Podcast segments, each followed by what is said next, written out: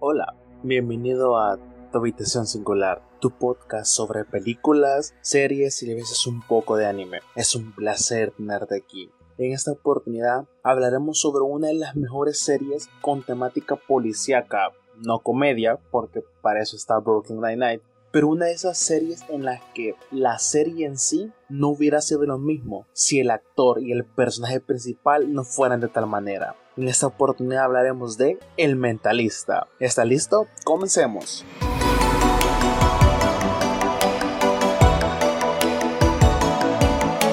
El Mentalista es una serie de drama policíaco protagonizada por Patrick James, el cual está en una búsqueda por atrapar al asesino de su hija y esposa. Él se une al Buró de Investigación de California, sirviendo como un asesor, ya que en su vida pasada él se hacía llamar un mentalista o se hacía llamar un psíquico. Pero gracias a esa fama y ese orgullo que tenía, fue que perdió a su familia. Así que ahora va ayudando a la policía con su astucia, su intelecto, su observación y su ingenio para atrapar a los criminales, pero sobre todo para atrapar al villano.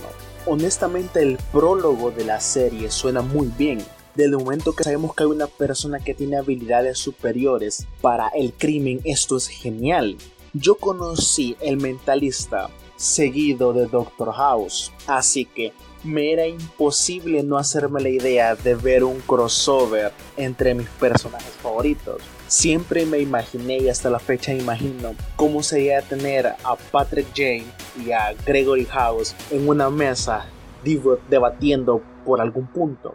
No de medicina, no de policía, sino simplemente debatiendo sobre algún punto neutral me estallaría la cabeza ver ingenuo, sarcasmo, desprecio de todo, sería fantástico. En mi país había, aparte del canal 6, estaba un canal llamado BTV, el cual transmitía series no de manera regular, pero siempre lo hacía. Aparte, esta serie también es una serie insignia de TNT. La explotan hasta ya no más poder. Creo que hace unos años había un meme de que explotaban Harry Potter hasta más no poder pues creo que ahora están haciendo con el mentalista.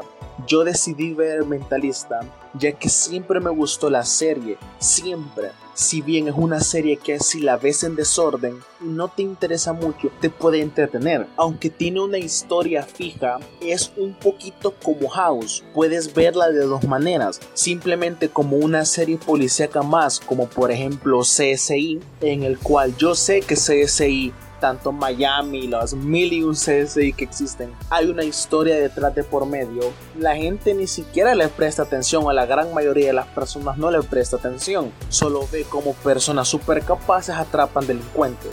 Eso mismo puede aplicar para el mentalista, o puedes verla como la vida o el camino que recorre Patrick Jane. El tema principal que abarca de la temporada 1 a la 6 es la venganza.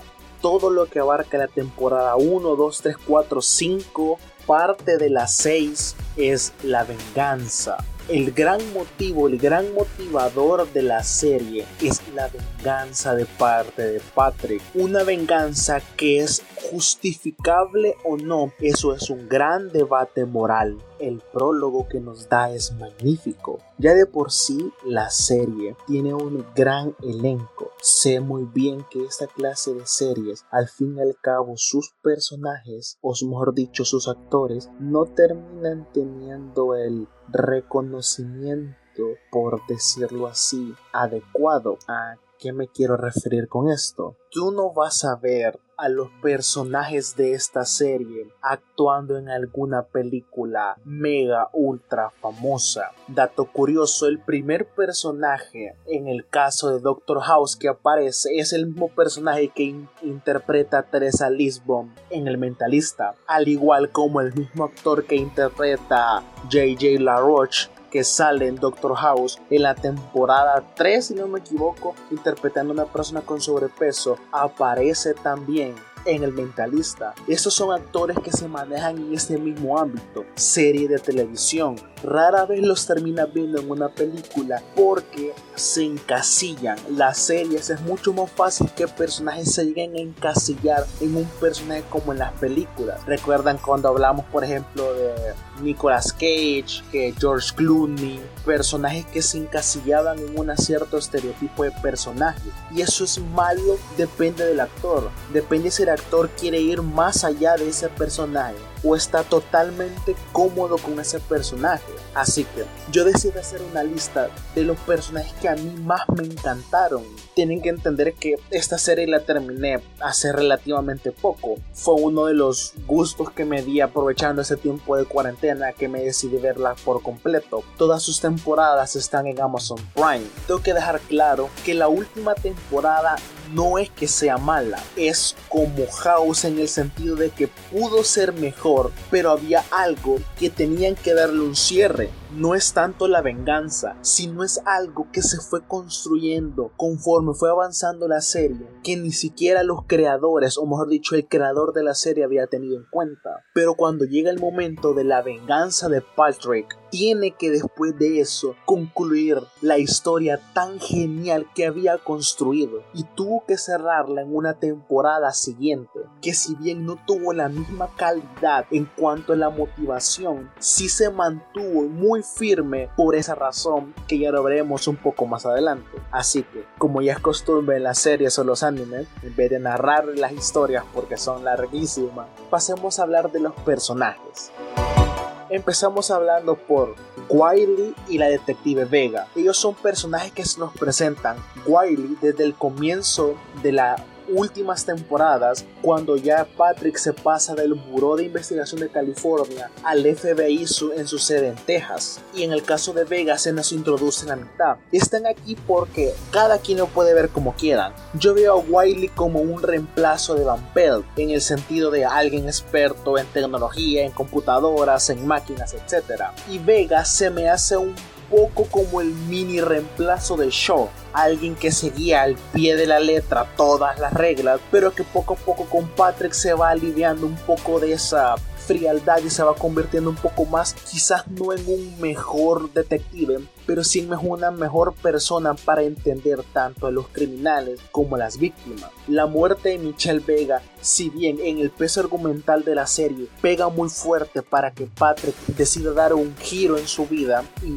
afecta mucho a Shaw y al buró, al espectador no le causa mucho, ya que no era un personaje con que nos encariñamos. Creo que le dieron mitad de temporada, mitad de temporada, unos que 12, 13, 15 capítulos a lo mucho. No hubiera sido lo mismo como que final de la sexta temporada o séptima temporada nos hubieran matado, no sé, a Teresa o a Shaw, o inclusive en las últimas temporadas tiene un peso más importante el secuestro de Van Pelt, por ejemplo, porque son personajes con los que te encariñaste por mucho tiempo. ¿Son malos personajes? No, para nada. No me confundan. No sé si no sean malos personajes. Wiley es divertidísimo. Y sí se siente un poco feo ver cómo Wiley se interesa por Vega desde el momento que llega. Y ya cuando por fin consigue por fin el valor, consigue la confianza para poder estar con ella, Vega muere. Siento que no fueron los personajes mejores desarrollados, pero se entiende ya que la serie iba en un declive y decidieron darle prioridad a algo más importante que los personajes, a Teresa y a Patrick. Dennis Abbott es el jefe, el nuevo jefe de Patrick. Antes teníamos que el jefe o la jefa de Patrick era Teresa, pero hay un cambio, una situación después de que Patrick comete su venganza y Dennis Abbott se convierte en su nuevo jefe. Patrick lo engaña de una manera súper genial y ya después de pensarlo un poco, me doy cuenta que Abbott sabía que era un engaño, sabía completo que era un engaño, un engaño engendrado por él, aprovechándose de la mafia que tenía de la, de la asociación Blake que había creado Red John. Así que Abbott, si bien no es un mal jefe, lo repito, son personajes de los cuales pudo haber más desarrollo, pudieron haber participado más, pero era totalmente entendible que no iban a pasar. por lo mismo que la serie va en declive. Es un muy buen personaje y su conflicto que tiene tratando de limpiar su nombre por lo que había pasado cerca de México y toda esa historia es muy buena. Aquí tengo a dos personajes que si bien no fueron personajes principales a lo largo de la serie, los quiero colocar aquí porque hasta cierto punto fueron muy intrigantes y podían rivalizar con el intelecto que llegaba a tener Patrick. Estoy hablando de Brett Stiles y Erika Flynn. Brett Stiles es el líder de una secta, prácticamente una organización. Ellos llaman una religión, como quieran verlo. Inclusive Brett es tan inteligente que Patrick llega a pensar que él es Red John. Imagínense el grado de inteligencia que tenga este sujeto para que Patrick lo considere como su rival a vencer. Brett Stagg es muy inteligente, siempre se posiciona bien y sobre todo tiene el don del habla. Es muy bueno para hablar, es muy bueno para convencer a las personas por medio de palabras. Utilizando engaños y artimañas, siempre es bueno, no por nada es el líder de esta ultra mega secta que está presente en muchos países y en muchas personas. Está tan presente que hay casos como, por ejemplo, policías afectan escenas del crimen para que no se involucre la secta. Policías entrenados sacrificando su puesto de trabajo simplemente por una organización. Erika Flynn, aparte porque es hermosísima la actriz, es por el hecho de que quizás fue de las pocas personas que logró penetrar a Patrick James Aparte de Teresa, no, no voy a hablar de la vidente, porque siento que ella no llegó a penetrar. Erika Flynn es la única persona, aparte de Teresa, que sí logró penetrar a Patrick, una mujer ultra manipuladora, pero que Patrick siempre tuvo claro quién era la mala. Desde el momento siempre supo que ella había sido quien había matado a su esposo. Es tan buen personaje que se recurre dos veces más después que es arrestada. Creo que ningún otro personaje, exceptuando el doctor del primer capítulo, jamás vuelve a aparecer más veces. Pero ella era tan buen personaje y era tan inteligente que era imposible no quererla más. Su inteligencia, su manipulación, su seducción iban perfecto con Jane en el sentido de que Jane bajaba la guardia cuando estaba con ella, por eso era muy manipulable. Y es justo por eso que al final en su última aparición ya no lo puede manipular, porque Jane o Patrick ya está con Teresa, ya no hay tanto que hablar, ya no hay nada que manipular. Y si hablamos de personajes que puedan rivalizar con la inteligencia de Patrick J, JJ Raroch tiene que estar aquí. ¡Qué personajazo! La interpretación que se hace de él como un policía que tú a simple vista podrás decir qué clase de policía es este. Si bien Laroche no es el mejor cuerpo a cuerpo, no es el mejor disparando, no es el mejor cazador, no es el mejor perseguidor, sí es el mejor sabueso investigador. Él solo logró descubrir a primera instancia la lista de personas que era Red John, la asociación Blade. Él fue el primero en dar indicios de algo así. Él siempre pudo rivalizar con Patrick Jane. Aparte, la historia que tiene él de venganza propia es magnífica. El hecho que tenga la lengua de un criminal porque él mismo la cortó en un topper en su caja fuerte, por favor, eso te hace cuestionar un poco la mentalidad de la persona.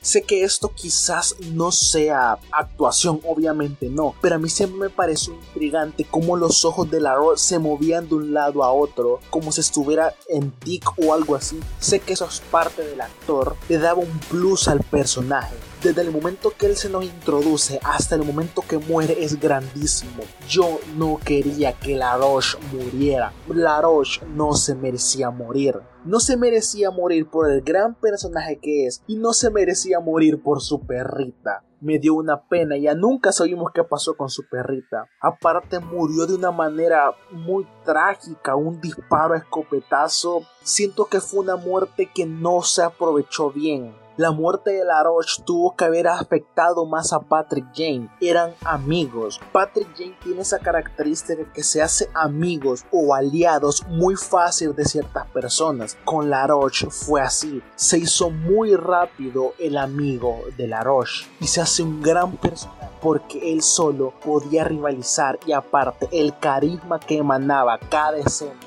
cómo presionaba a cada una de las personas era, siempre será grandioso. Grace Van Pelt y Rexby tienen que ir en paquete. No los puedes separar. No puedes separar a esta pareja que estaba desde el capítulo 1 si tú has visto El Mentalista o tú estás empezando a ver El Mentalista, para empezar, se lo estás viendo, ¿qué haces aquí? Aquí hay muchos spoilers de la serie, pero desde el primer capítulo tú sabes que esta relación está cantada. Solo te preguntas cuándo va a pasar y cómo va a pasar. El carisma que tienen ambos es genial. Van la desperdician mucho. No hablo de personaje. Metidos en la historia, la desperdician mucho. Es una gran detective. Es muy hermosa, pero aparte de eso es una gran policía. Y regularmente siempre la desperdician dejándola en el escritorio, haciendo trabajo investigativo. Siempre me pareció curioso cómo es que en ese edificio hay tantos detectives, hay tantos policías y siempre tenían que dejar a Van con ese trabajo. Cada oportunidad que Valper tiene para demostrar que es una gran detective, siempre lo hace. ¿De qué manera? Rigsby se me hace un inocente policía. Es alguien que siempre confía en las personas. Es alguien que no logra ver totalmente la maldad del mundo. No logra ver lo malvado que pueden ser. Y esto es curioso porque él viene de un mundo de maldad. Él viene específicamente de un mundo donde su papá era un gran criminal. Donde siempre que se le juzga a una persona, siempre se ve el pasado que él tiene como criminal, que él podía haber seguido ese camino, pero no, hizo todo lo contrario y se fue totalmente al otro lado del charco a ser un policía. Hablar de Rixby Van Pell, más que hablar de sus habilidades policíacas, es hablar de su relación, tantos altos y bajos y eso es genial porque no es una relación tóxica nunca fue una relación en la que se separaban porque no sintieran lo mismo la primera vez que logran estar juntos realmente, ya, por fin, juntos, son separados por la jefa, son separados por el nuevo jefe de escuadrón. A partir de eso, empiezan un alto y bajo de que ambos atraen, pero nadie más lo quiere confesar. Rigsby incluso llega a tener un hijo. Van Pell termina matando a su prometido ya que es un espía de Red John. Ambos, aunque corrieron de un lado al otro, jamás íbamos a ocultar que merecían estar juntos.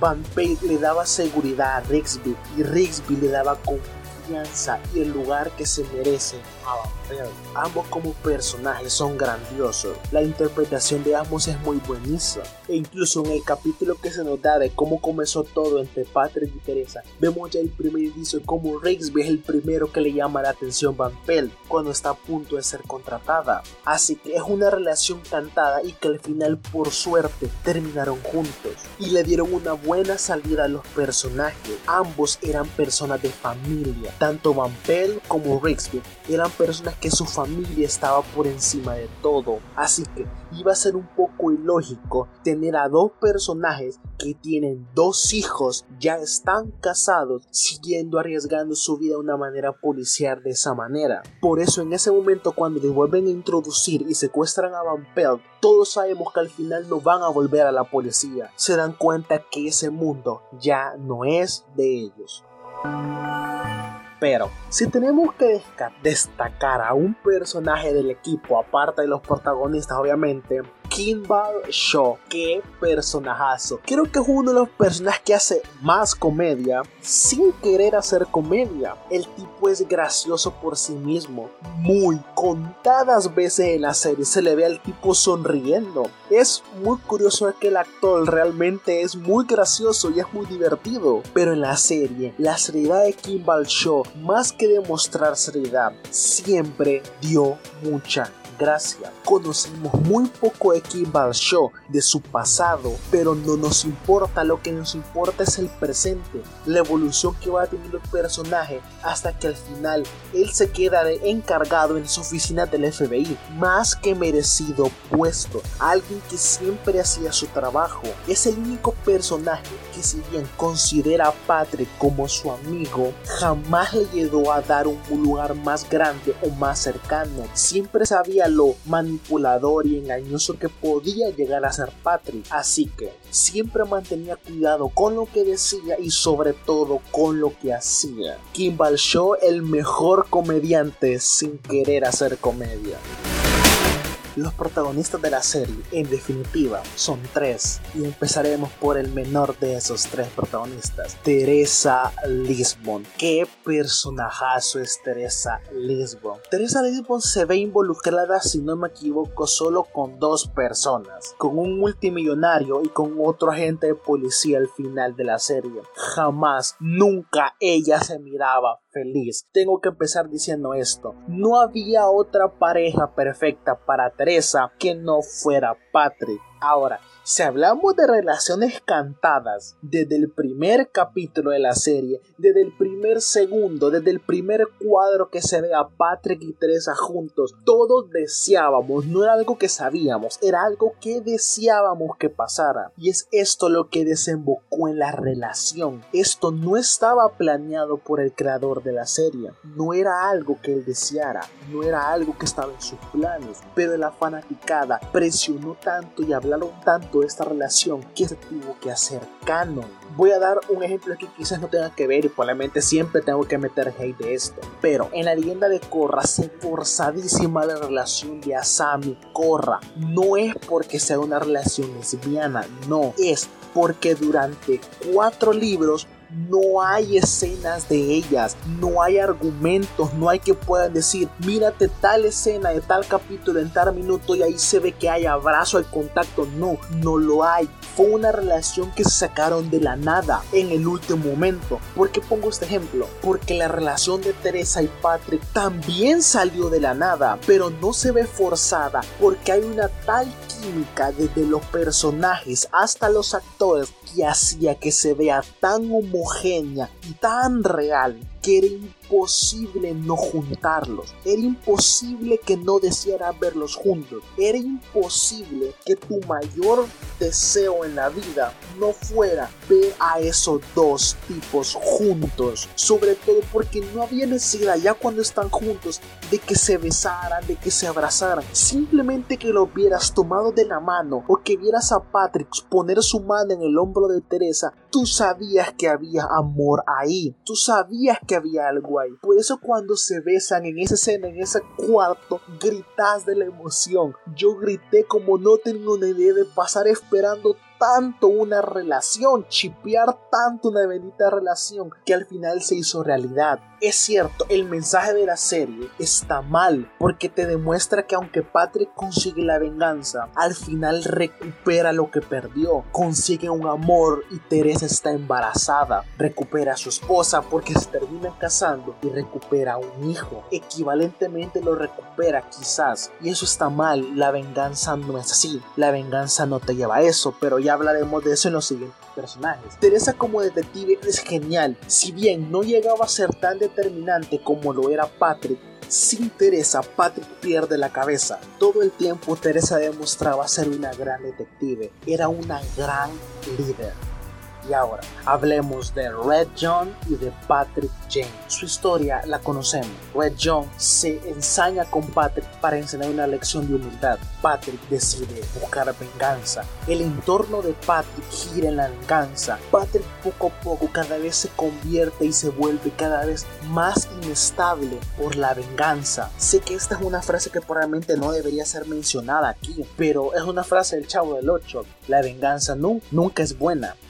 El alma y la envenena. Eso es totalmente verdad. Se puede ver en el personaje de Patrick. Cada vez hacía cosas más exageradas y más fuera de lugar para conseguir al principio información, luego solo rumores. La obsesión de la venganza lo consumía. La obsesión de atrapar a quien mató a su esposa y su hija lo carcomía. Red John por otra parte, qué personajazo. Un personaje que no necesita ni siquiera tener una cara, ni, ni siquiera parecer tanto. La única referencia que tenemos de Red John es el Red en todos los capítulos de la 1 hasta la quinta, sexta temporada, que siempre sangre roja, pintura roja, todo rojo. Por Además, Red John aparece que en uno de cada 6-7 capítulos como eje principal, pero siempre sabes que está ahí. Red John es el villano perfecto para esta serie, alguien que parece inclusive estar por encima de Patrick Jane. Esto es grandioso porque tú estar por encima de Patrick Jane, eso suena algo que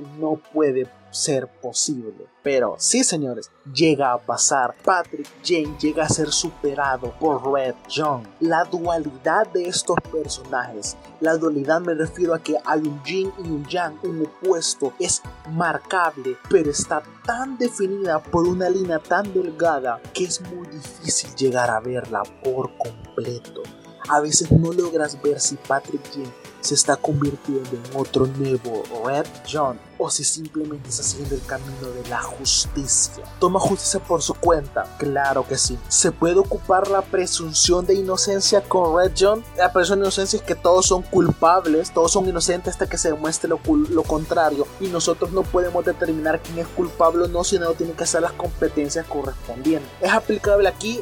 Debatiblemente yo no me voy a meter en esa clase de juicios. Lo he visto en algunos foros que la gente dice que no podíamos condenar a Ray John porque, bueno, X. Pero volviendo al punto central, lo magnífico que tiene esta relación es que cada paso que da Patrick Jane, Ray John lo adelanta dos, pero detrás de eso Patrick Jane está trabajando para pasarle tres pasos adelante. Y cuando Patrick pasa tres, Ray John ya le pasó diez. Es una competencia de ingenios que al final, por más que Red John fuera más inteligente, su soberbia le jugó en cara Patrick lo derrota. Patrick consigue su venganza. En el momento en el que tiene a Red John en sus manos y lo ahorca, es un momento satisfactorio para alguien que aprecia tanto a Patrick Jane porque consigue su venganza. Y después de eso, si nos damos cuenta, en la actitud, hasta en la vestimenta del personaje, cambia. Las primeras temporadas Patrick Jane es muy limpio para vestirse, muy pulcro. Luego que mata a Red John, hasta que comienza una relación con Lisbon, vemos como apenas se rasura,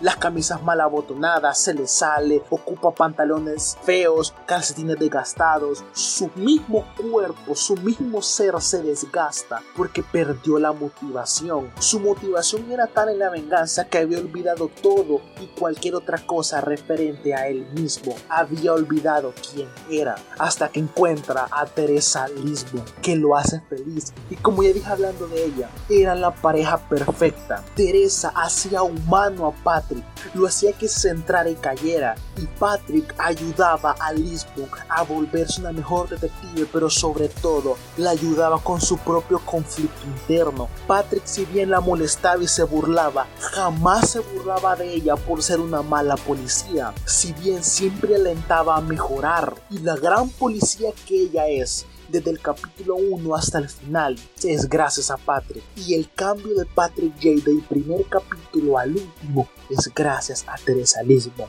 Pareja más hermosa y que merecía más tiempo en pantalla de estar juntos. El mensaje de la serie con respecto a la venganza, sé que está mal contado, lo entiendo, créanme, lo sé. Sé que la venganza no debería ser recompensada, pero es una serie. En lo personal, es el único detalle que yo le encuentro en la serie.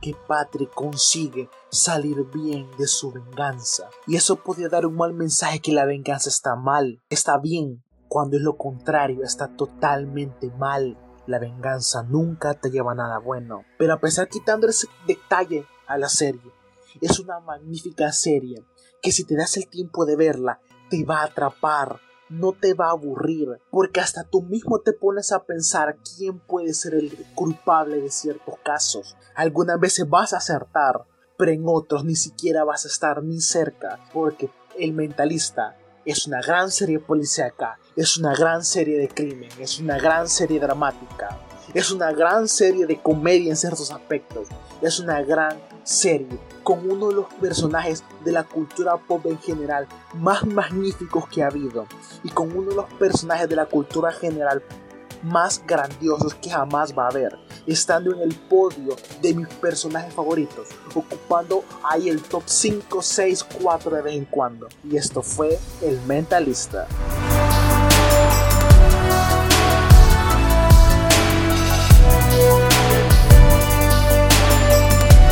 Y es así como llegamos al final del podcast de este día. Fue un placer tenerte aquí y que fueras parte de Meditación Singular. Si te ha gustado, comparte lo que te digo y amas tanto esta serie como yo. Si me estás escuchando en Spotify, me ayudarías mucho en seguirme y en poder compartir esto en tus redes sociales. Si me estás escuchando por YouTube, por favor suscríbete, dale me gusta y comenta qué te gustaría que habláramos, qué te parece, si está bien el orden de personajes que vi, si a ti te gusta uno más que otro, o qué otra película, serie o anime te gustaría que habláramos aquí. Puedes seguirme también Instagram en arroba habitación con viaje singular, donde estoy anunciando unos días antes o unas horas antes el podcast que se viene para ese día. Me ayuda mucho que me puedas compartir para que muchas más personas puedan ser parte de esta habitación y poco a poco la comunidad crezca. Mi nombre es Josué y nos vemos cada martes y viernes con una nueva y fantástica historia. Nos vemos a la próxima. Bye.